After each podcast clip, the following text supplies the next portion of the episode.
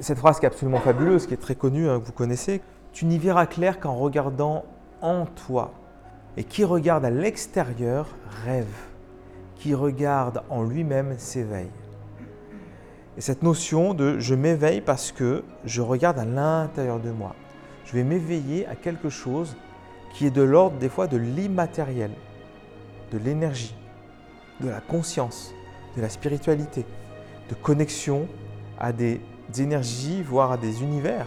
Et c'est à l'intérieur de soi, notamment connexion, alors on va parler après de troisième œil par exemple, qui fait que je vais pouvoir me connecter, avoir de l'information supérieure. Et là on parle vraiment d'éveil. Et cet éveil, à un moment donné, il est nécessaire pour comprendre la vie, pour comprendre la mort, et donc pour vivre beaucoup plus en sérénité, en harmonie.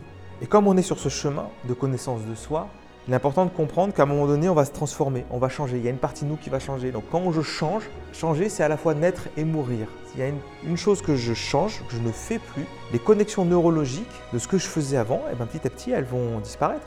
Parce que la nature, elle ne va pas conserver quelque chose qu'elle n'utilise pas. Et c'est ça, des fois, qui vient nous ralentir dans notre évolution. Parce qu'il y a l'ego qui a peur de l'inconnu, qui a un peu peur du changement.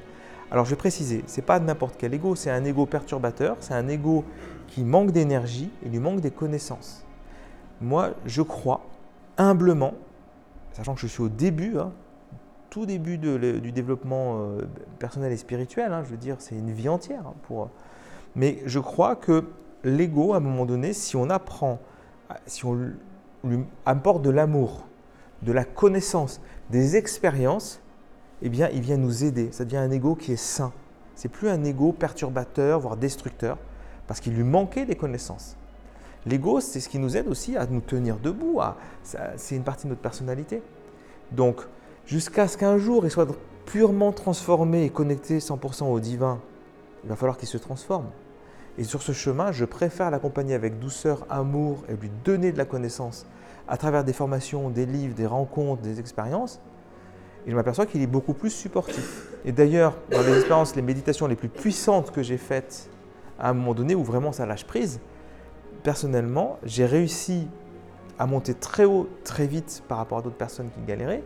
Peut-être, je ne sais pas, hein, je ne sais pas comment qu'ils ont vécu précisément, mais personnellement, quand je vivais ces moments-là, je demandais de l'aide à toutes les parties de moi, à mon ego, à mon corps. Fais-moi confiance, faisons-nous confiance.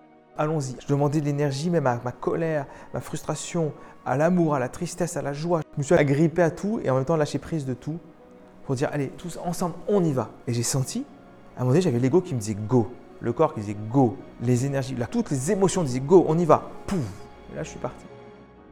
Allons-y, traversons ce voile de l'ignorance, vivre cette expérience de compréhension. Moi, je l'ai vécu comme ça. C'était vraiment dans une union ensemble, on y va. Et toute ma communauté, à la fois cellulaire et de mon être, on y va. Et donc, ça a permis de changer. Et personnellement, j'ai eu l'impression de gagner 20 ans d'expérience spirituelle. J'ai là, mais waouh, je comprenais euh, des choses que je ne comprenais pas avant. J'avais moins peur de choses, par exemple, qui est énergie, parce qu'il y a eu une transmutation de l'être intérieur et ça s'est fait en confiance. J'ai changé mes habitudes. Et en fait, tu sais que tu as une prise de conscience quand tu changes au moins une habitude dans ta vie.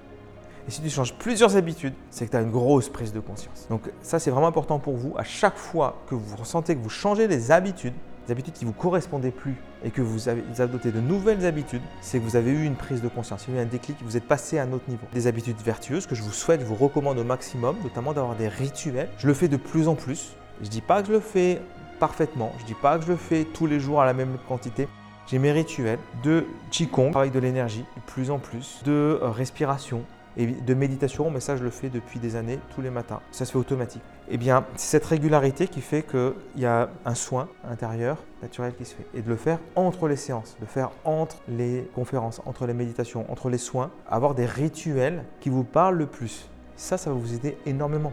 Et vous êtes dans l'autodiscipline, vous êtes un disciple de vous-même en fait.